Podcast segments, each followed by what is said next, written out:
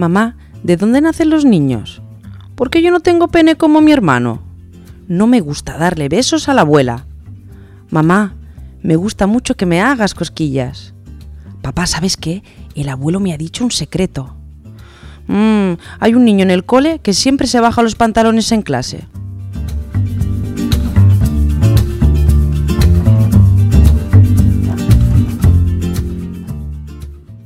Hola, bienvenidos a Escuela de Vida. Soy Lorena Salvador de averaver.net y esta tarde tengo el placer de poder entrevistar a la doctora Zaira Ibars Valverde, que nos va a hablar de dos temas. Digo dos temas porque el programa de hoy lo vamos a dividir en dos sesiones.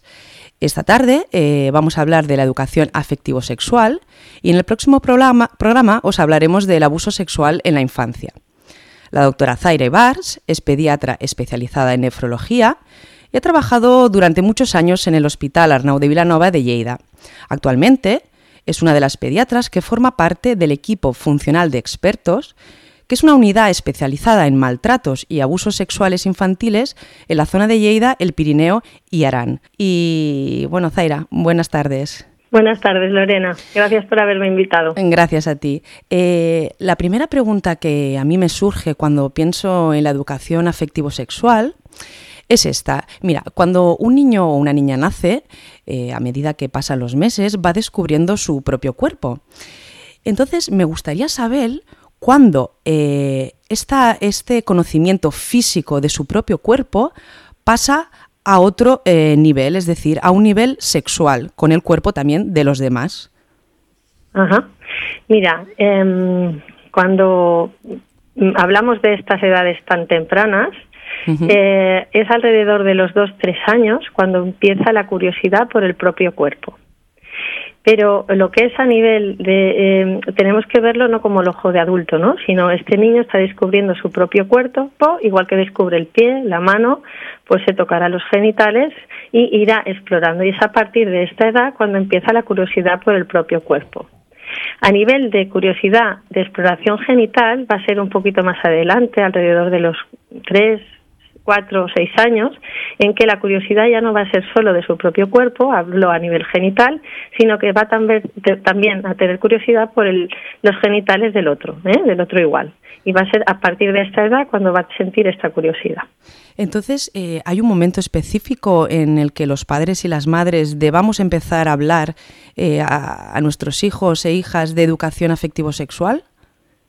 Bueno, esta pregunta está muy bien porque es la que nos hacen siempre pero eh, lo que es empezar a hablar, ¿no? Eh, eh, em, conectamos con el tema de la sexualidad antes de empezar a hablar. Es decir, antes del embarazo ya tenemos una connotación con esta sexualidad, porque espero que este niño sea varón o hembra, ¿no? Y luego, a medida que van haciendo y yo voy cambiándole el pañal cuando es más pequeñito, ya ese contacto físico ya entra dentro de esta educación afectivo-sexual. Y claro, cuando nos preguntan, ¿no? Eh, ¿Cuándo empezamos a hablar? Es que ya estamos hablando sin palabras previamente. Por ejemplo, con caricias, con el contacto físico, cómo nos relacionamos con nuestro hijo. Eso ya es eh, relación afectivo-sexual. Y entonces, en lo que es hablar en palabra, tenemos que tener claro, primero, antes de empezar a hablar con palabras, cuáles son estos objetivos que queremos transmitir a nuestros hijos sobre educación afectivo-sexual. ¿Qué va a ser no solo la sexualidad genital ¿no? del sexo en sí, sino educación afectivo-sexual implica conocerse a sí mismo, aceptarse su propio cuerpo y cómo nos expresamos ¿no? a nivel de, sexualidad, pero de placer y satisfacción con mi propio cuerpo. Esto, si tengo claro estos objetivos, que la sexualidad no es solo sexual, sino abarca todos estos objetivos, me adaptaré a cada edad. Por lo tanto, lo que es hablar en sí, pues los niños van a empezar a preguntarnos cosas alrededor de los cuatro o cinco años, pero yo ya antes puedo empezar a trabajar con esta educación afectivo-sexual en estos tres términos, ¿no? Ayudarles a conocerse su cuerpo, ayudarles a aceptarse su cuerpo y cómo expresan, ¿no? Esta placer en tocarse, por ejemplo, o, en, estar seguros consigo mismos, ¿no? Entonces, eh, ¿qué características tenemos que conocer eh, de cada edad? Para poder empezar a, ayudar a nuestros hijos a entender la educación afectivo-sexual? Esto es muy buena pregunta porque cada edad tiene ¿no? su, su peculiaridad. Entonces, si conocemos un poquito, no hace falta ser expertos, ¿eh? la peculiaridad de cada edad, sabremos cuáles son ¿no? sus necesidades. Por ejemplo, ¿eh? pongo un ejemplo. Eh, cuando estamos hablando ¿no? de, de bebés, de niños mm, pequeñitos alrededor, por debajo de dos años, sus necesidades es el contacto este que te digo, ¿no? Físico, eh, de, la mamá cuando lo cambia, cuando está por él. A partir de aquí, de los dos, tres años, eh, van a empezar esta curiosidad por su propio cuerpo. Y a partir de los tres, cuatro, la autoestimulación. Si sabemos estas edades, luego vamos a, saber cómo manejarnos cuando aparecen estas ¿no? autoestimulaciones, por ejemplo, alrededor de los tres, cuatro años. Más adelante, alrededor de los seis, eh, entre los cuatro y los seis años, ya interiorizan cuál es su identidad sexual, si es niño o si es niña. Que esto no tiene nada que ver, que no tenemos que tener claros que no es lo mismo sexo que género. Es decir, alrededor de los dos a los seis años ya sabrán ellos identificar si es un niño o es una niña y a, finales de los seis años, once años, ya eh, se identifican con su género. Es decir, hay niños que sexualmente son niños, pero eh, su género se identificarán con una niña y esto será entre los 6 y los 11 años. Y al revés, ¿no? Niñas que se identificarán con un género masculino. Y esto tenemos que conocerlo, porque si a partir de los 6 años o 7 nos da la sensación que nuestro hijo o nuestra hija se siente diferente a su sexo, ¿no? De, digamos, cromosómico, ¿no? O físico, pues eh, tenemos que saber eh, cómo acompañarlos, que luego si queréis lo comentamos. Y luego ya la adolescencia, ¿no? Esta peculiaridad que la adolescencia, que va a pasar aquí, pues son todos sus cambios físicos, sociales, y ya están construyendo su propio yo, ¿no? Entonces cada edad es esto, ¿no? Está los chiquititos, chiquititos de esa fase oral que se tocan los pies, se chepan los pies, luego esta fase, ¿no? De de, saber el sexo, soy niño o niña, ¿no? El pene, la vulva, luego el género, ¿eh? y luego ya pues que se identifican su propio yo y ya se identificarán consigo mismos. ¿eh? Zaira, ¿tú crees que los padres y las madres tenemos recursos para hablar sobre estos temas de educación sexual con nuestros hijos e hijas? Bueno, yo creo que sí tenemos. Lo que pasa que lo que nos pasa, yo creo, es ya... Sí, claro, es, lo que tú crees. Sí, no nos cuestionamos tres cosas básicas, yo creo. O sea, nos ponemos ya en el tema de la sexualidad y a ver qué hago o no hago y, tenemos que pensar, creo que primero en qué tipo de sexualidad tengo yo conmigo mismo. ¿Cómo estoy yo con mi cuerpo, con mi sexualidad, con mi género? ¿Cómo me siento yo? Luego, preguntarme, ¿no? ¿Cómo es el modelo de educación que yo tengo en mi familia? Pues si es un modelo más tradicional, más eh, higienista o más abierto. Luego, ¿qué tipo de familia tengo? Ya sabemos que hay muchos tipos de familia, monoparental, homosexual, etcétera, ¿no? Entonces, esto y además tengo que saber en qué cultura estoy. Si estoy, ¿no? Es diferente un marroquí, es diferente un sirio, es diferente nosotros. Es decir, eh, estas tres preguntas harán que busque los recursos necesarios. Y a veces no es que no tengamos recursos, sino es que no conocemos, no nos conocemos suficientes a nosotros mismos y a veces no sabemos dónde ir a buscar ayuda, ¿no? Y recursos hay muchísimos, pero a veces tenemos que hacerlos como que, sean adecuados o, con nuestra mentalidad y siempre pensando en el niño, que lo podamos transmitir una sexualidad lo más sana posible. Yo creo que venimos de una sociedad patriarcal, también nuestra cultura, donde el sexo ha sido un tabú en, en las familias desde, bueno, eh, abusos sexuales, que hablaremos en el próximo programa, hasta el hecho de no nombrar eh, las partes genitales por su nombre, ¿no? Y ponerle diminutivos o, apodos. También me, eh, pensando estos días que íbamos a hacer este programa, me paraba a pensar, digo, a ver, cuando yo hice el curso preparto de, mis dos hijas, a mí no se me, se me enseñó, bueno, pues el tema del pañal, los cuidados, eh, a nivel emocional pues también hicimos eh, ejercicios, pero no se nos enseñó hablar sobre sexualidad, ¿no? Lo que, lo que estamos comentando. también, por, qué crees que no se incluye el tema de, de la educación afectivo-sexual en los cursos preparto, que es antes de tener a nuestros hijos? Bueno, un poquito los que tú has comentado, ¿no? Tenemos un, ¿no? una... Cada vez se va incluyendo más, yo creo, o al menos sensibilizando más a, la, a los profesionales. Pero fíjate que lo que tú dices en el preparto, que lo comparto, en las escuelas. A veces eh, las escuelas, la primera vez que hablan de sexualidad es cuando eh, entran en bachillerato o en mm. la ESO, que, que, ¿y qué les preocupa? Pues saber cómo es la relación sexual, ¿no? Cómo prevenir el preservativo y se centran en lo que es el sexo en sí, pero no en la educación afectivo-sexual. Pero es que los pediatras nosotros hacemos revisiones del niño sano múltiples veces y la primera vez que hablamos abiertamente de sexualidad en muchas ocasiones, eh, mm. otra cosa es que el pediatra esté sensibilizado, ¿no? Esa es la revisión de los 12 o, te diré más, las de los 14 años. Y fíjate que esto hay que cambiarlo, ¿no? Yo creo que es por lo que tú has dicho, ¿no? Este modelo que tenemos de sociedad, que, que se hace tabú, por una parte, pero por otra es una sociedad hipersexualizada porque los mensajes que les llevan a los jóvenes y a los bueno y a los ya a partir de los seis años ya tienen mucho acceso a pantallas y demás.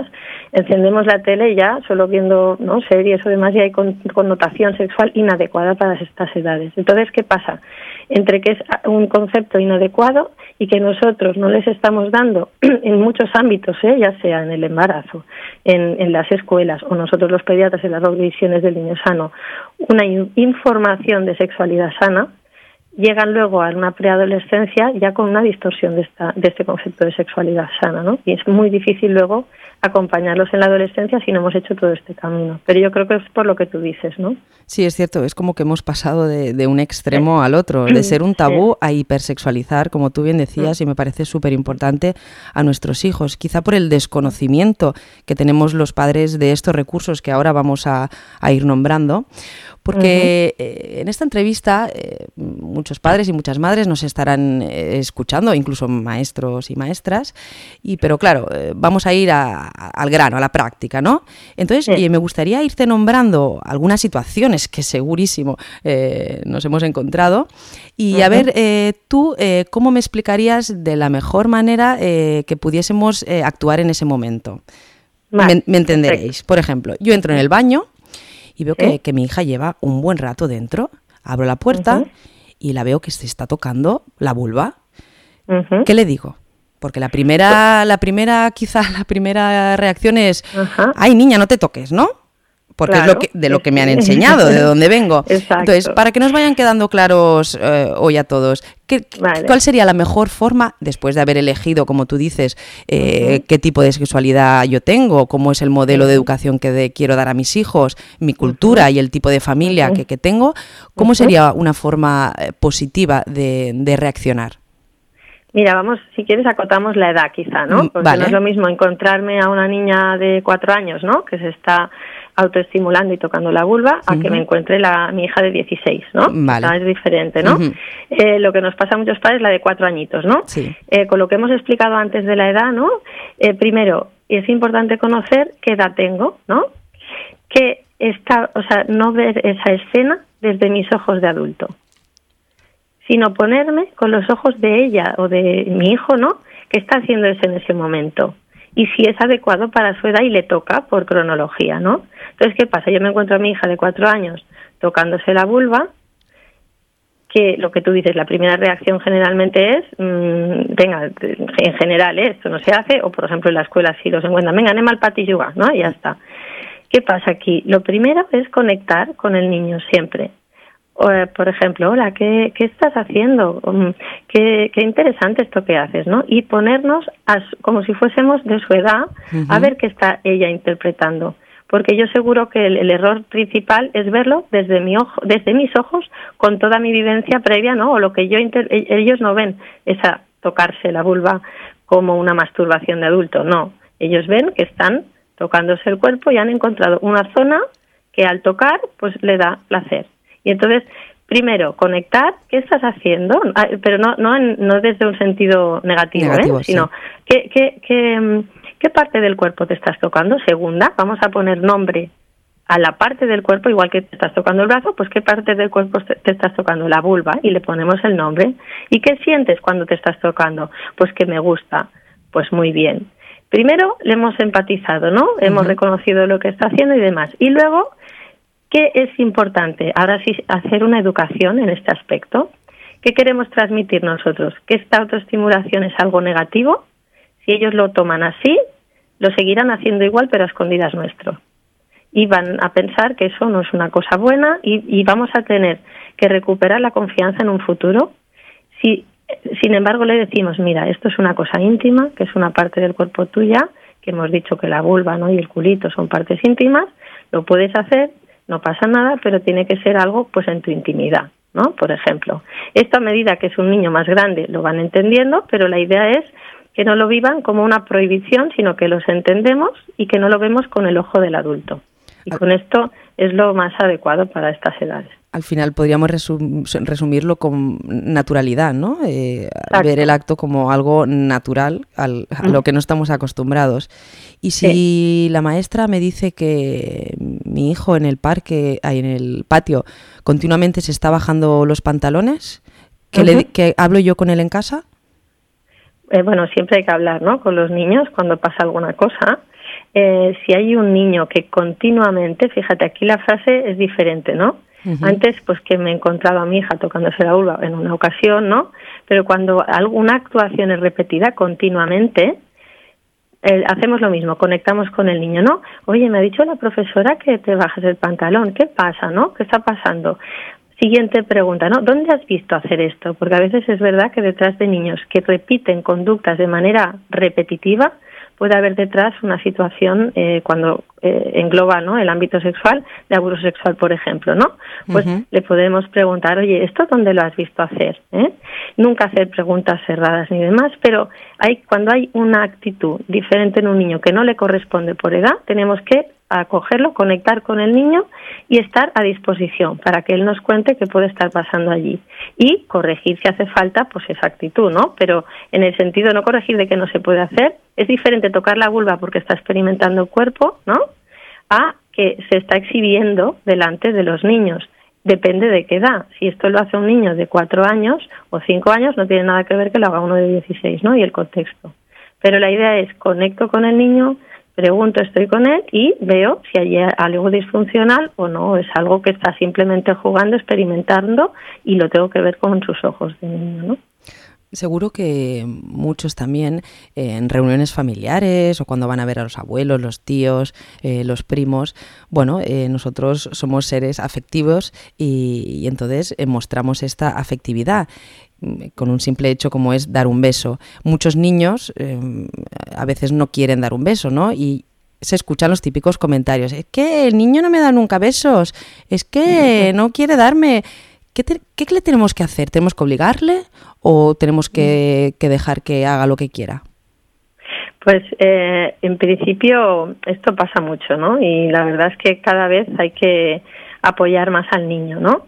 El niño y la niña tiene que, que o el niñe, ¿eh? que aquí hay que hablar en, género, el, el ¿qué, ¿qué le queremos transmitir? O sea, si yo a un niño, mi abuela le dice, dame un beso, y el niño no quiere, si yo lo obligo, ¿qué le estoy transmitiendo a ese niño, no? A mi hijo que una, no lo estoy protegiendo de hacer algo que a él no le apetece hacer, que además es contacto con su propio cuerpo, si yo no le enseño, o sea, yo tengo que respetar la decisión del niño, ¿eh? porque entra dentro de esta educación afectivo-sexual también. Yo le enseño, hemos dicho antes los tres objetivos, ¿no? Conocerse el cuerpo, aceptarse y mm. expresarse. Y si no quiere que le toquen el cuerpo, yo tengo que apoyar a mi hijo. No, mira, abuela, dáselo en el aire el besito, que ahora no le gusta y no quiere.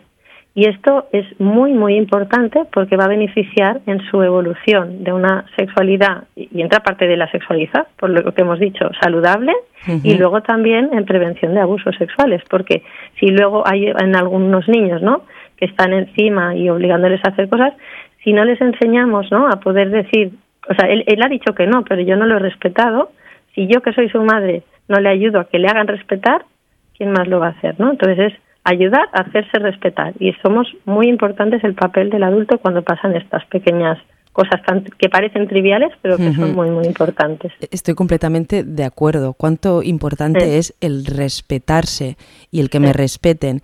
Y mm. tengo la sensación de que se lo enseñamos a nuestros hijos cuando son más mayores y luego pues los confundimos. Entonces eh, empecemos desde bien pequeñitos con estos simples, digo simples, aunque es complejo por lo que decíamos, ¿no? Que venimos de una educación muy diferente, pero con estos gestos simples se les irá quedando y iremos dejando dejando huella dentro de nuestros hijos y aprenderán a que a, que, a poder decir no, a respetar su cuerpo y a que y a respetar también el de los demás. De cuando alguien te dice no, no quiero hacer esto o no quiero hacer lo otro, hay que entenderlo.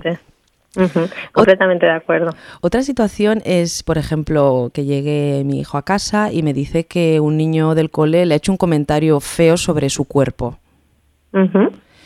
Eh, también me dirás que hay, que intentar hablar, ¿no? Pero a veces es como que nos quedamos ahí callados sobre tu cuerpo. Vale, eh, no tenemos herramientas, porque no tenemos. Bueno, es que, ¿sabes qué pasa? A veces vienen y nos dicen cosas y se nos activa lo que, bueno, en algunos eh, autores que trabajan con el círculo de seguridad, que esto es una corriente que empezó en Canadá de educación muy, muy está súper bien, que le llaman la música de tiburón. Es decir, ah. viene mi hijo y me explica, eh, me han dicho, ¿no? Eh, algo malo de mi cuerpo, ¿no? A ti, sin querer, tú no lo ves desde, desde su vivencia y su corta vida, sino que tú allí ya evocas todo lo que tus vivencias, todo lo que tú has vivido en esa frase, según cómo, o sea, si tú no eres capaz de decir, bueno, yo mis vivencias son las mías y lo que a mí me representa esa frase de me han dicho algo feo con mi cuerpo, a mí no tiene nada que ver con lo que significa en el cuerpo de tu hijo porque tiene seis años, siete años o los que tenga, ¿no? O diez porque es su experiencia, su vida. Y tengo que hacer el esfuerzo de olvidarme de mi música de tiburón, ¿no? Que se llama, mis vivencias y mis historias, mis mochilas, intento olvidarme y me pongo, bueno, eso, ¿qué te ha representado a ti? ¿Cómo te ha hecho sentir? Lo primero, ¿no? Igual no tiene nada que ver a cómo me ha hecho mm. sentir a mí con mis historias, ¿no?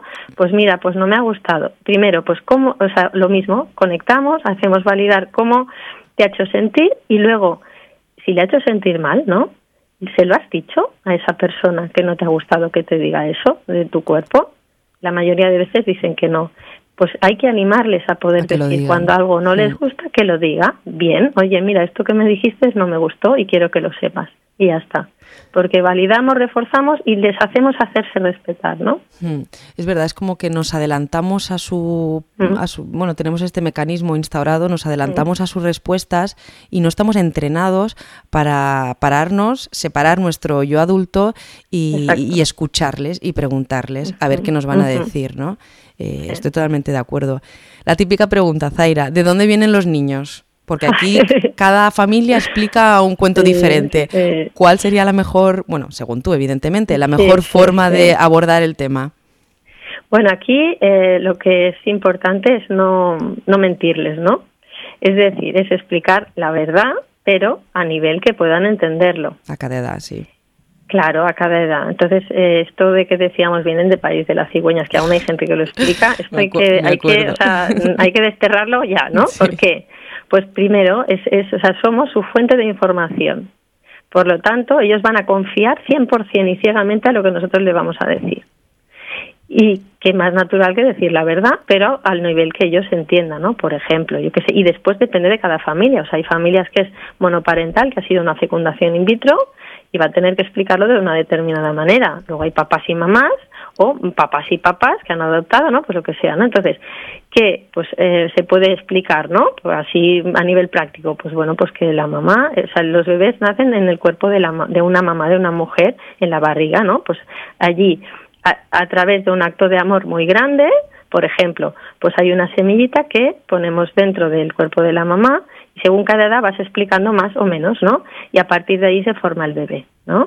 Y luego sale por la vagina y ponemos nombres normales. Y que segura si no lo entiende pues es un es un conducto como un tubito que eh, por ahí luego va a salir el bebé lo que sí que algunos preguntan, ¿no? ¿Y es por el mismo sitio que el pipí? Pues no, el pipí es, está cerca, pero el pipí sale por un agujero y los bebés salen por el agujero de la vagina. Es decir, hablarles con propiedad, que con un lenguaje que ellos puedan entender, pero no hace falta eh, ni inventarnos mm. cosas, no, porque si no, luego les, al final les creamos inseguridades, porque luego uno se lo cuenta, le cuenta la verdad de otra manera y ellos eh, se sienten luego inseguros, ¿eh? porque sus papás no le han dicho la verdad, ¿no?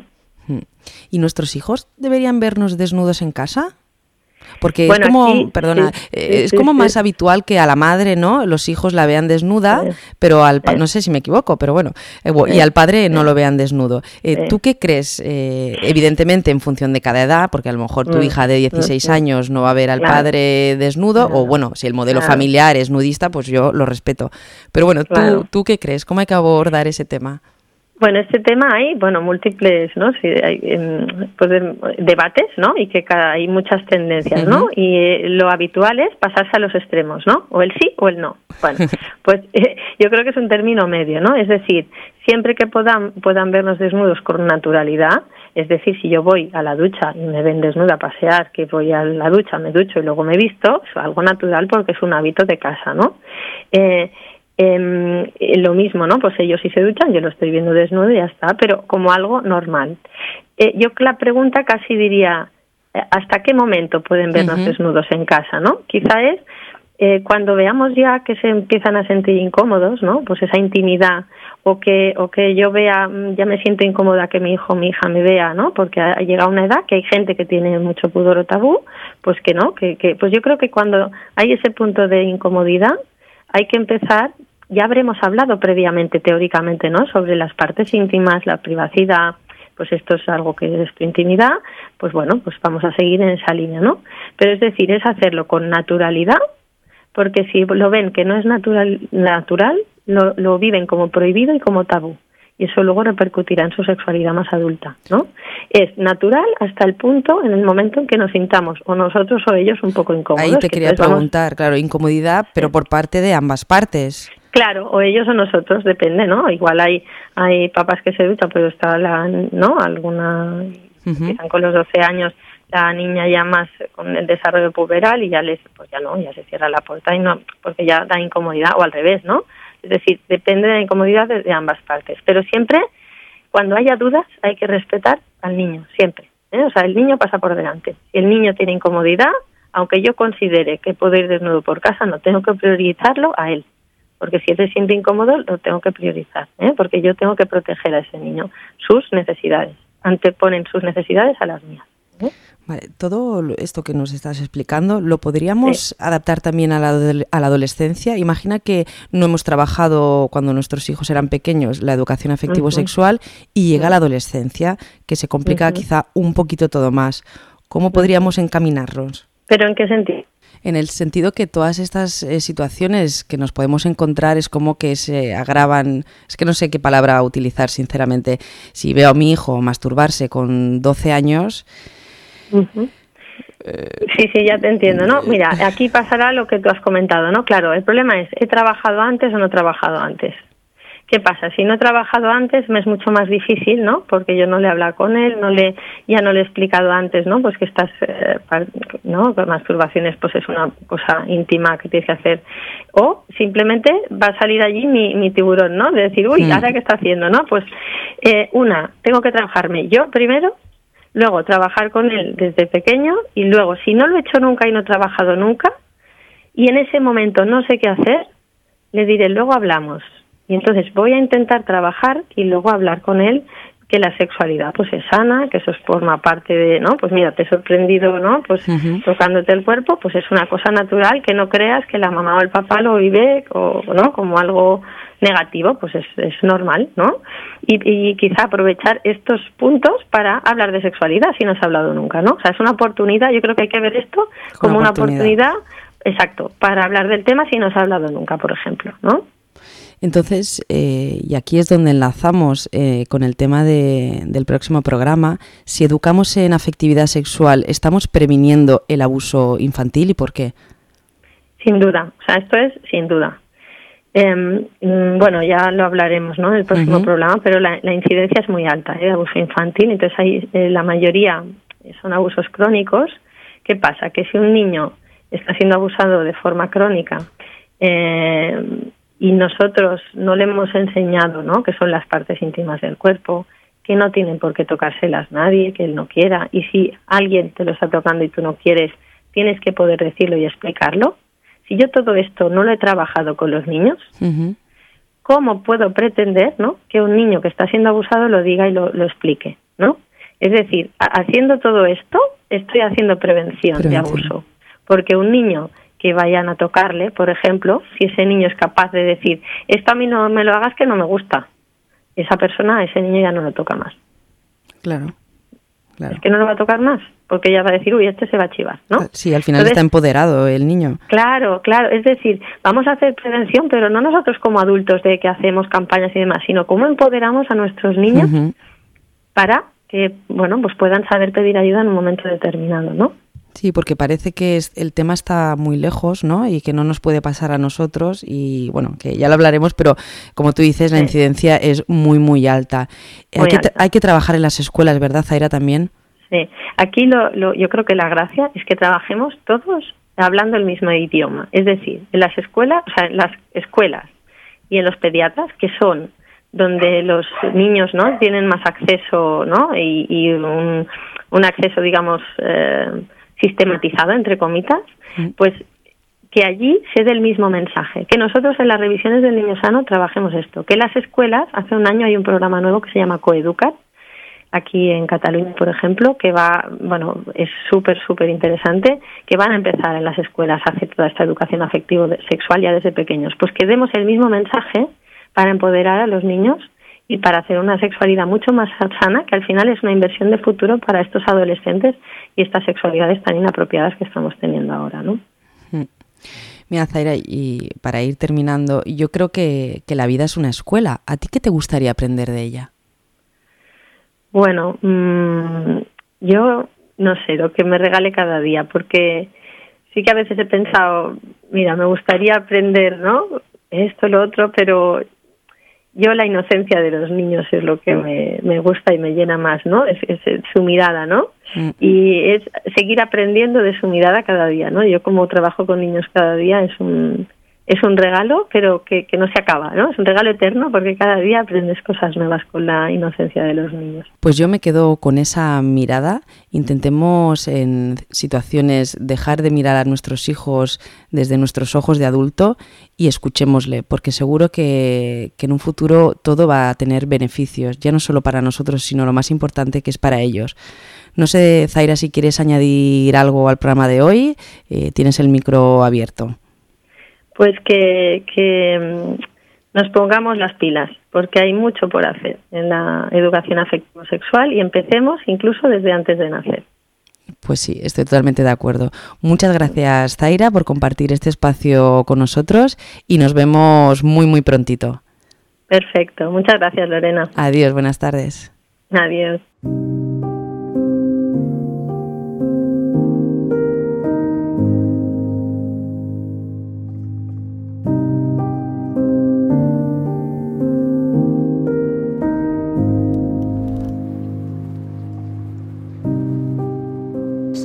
Soy la tía de Cayetana y tiene 10 años.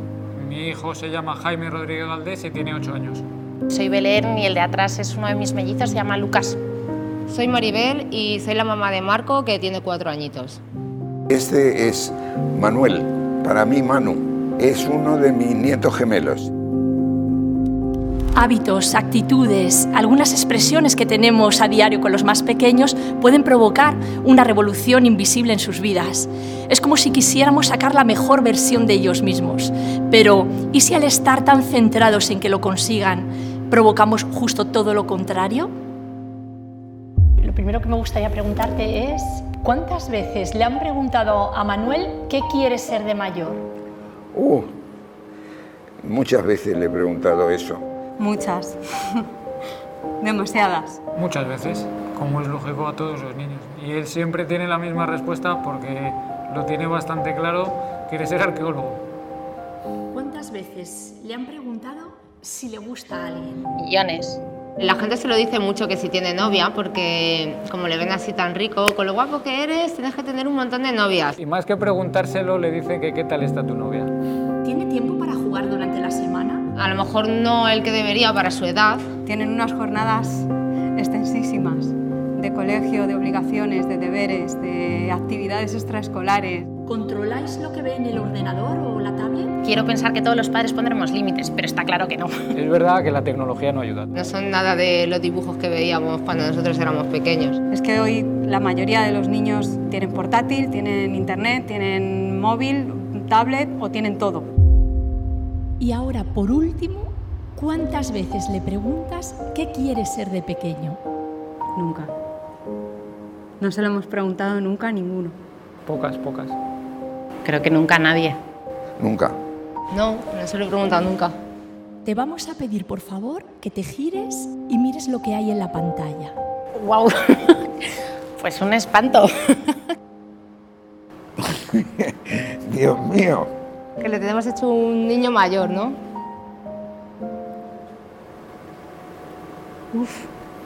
La adultización es un proceso en el que aceleramos que las niñas y los niños se conviertan en adultos antes de tiempo.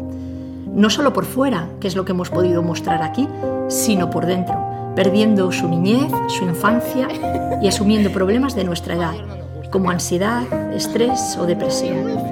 Está en nuestra mano permitirles disfrutar de su infancia. Me voy a cuidar de, preocuparme por lo que quiere ser de niño o de, de ser ahora. A mí no me parece bien que a los niños no les deje disfrutar de su infancia. Que es la época más feliz de una persona.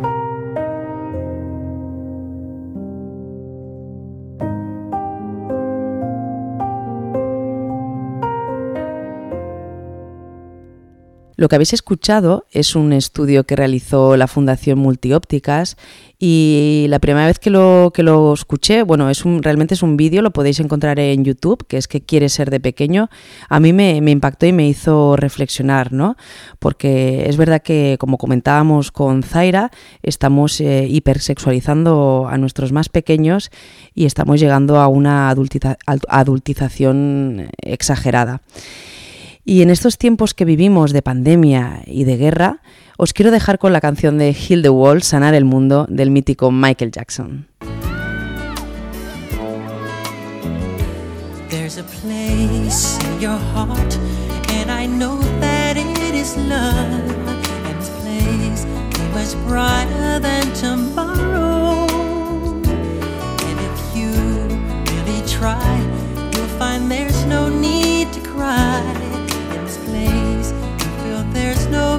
Or sorrow.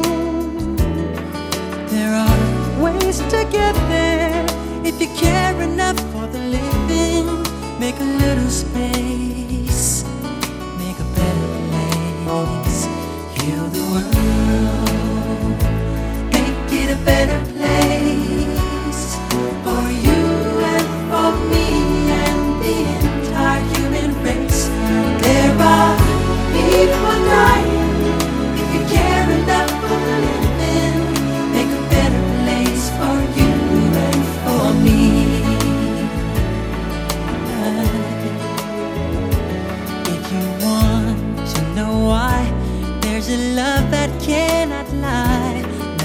strong, it only cares for joyful giving. If we try, we shall see. In this bliss we cannot feel. Fear or dread, we stop existing and start living.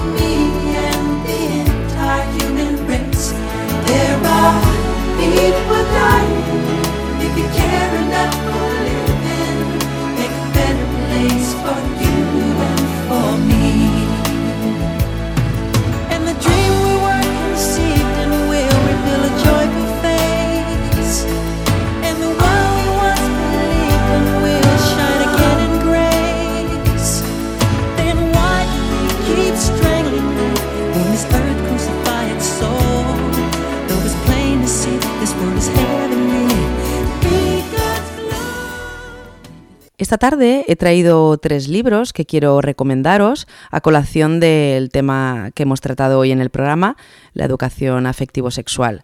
Son tres recursos, eh, podéis encontrar muchísimos en, en, internet, en la biblioteca.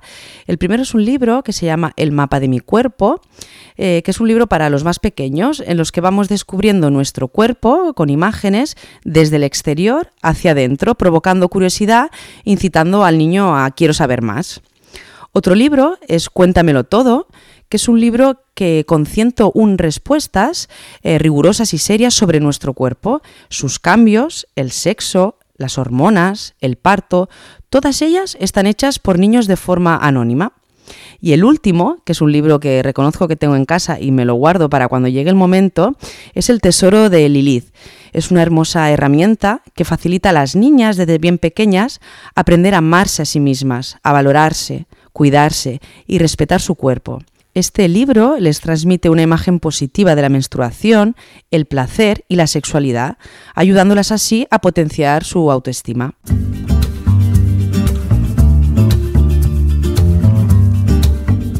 Muchas gracias a todos por seguir dedicando un trocito de vuestro tiempo a escucharme. Espero que el programa de hoy os haya gustado y os haya hecho reflexionar. Así que me despido y os espero en el próximo programa con la doctora Ibas Valverde, como ya os he comentado, para hablar de los abusos sexuales en la infancia. Un saludo.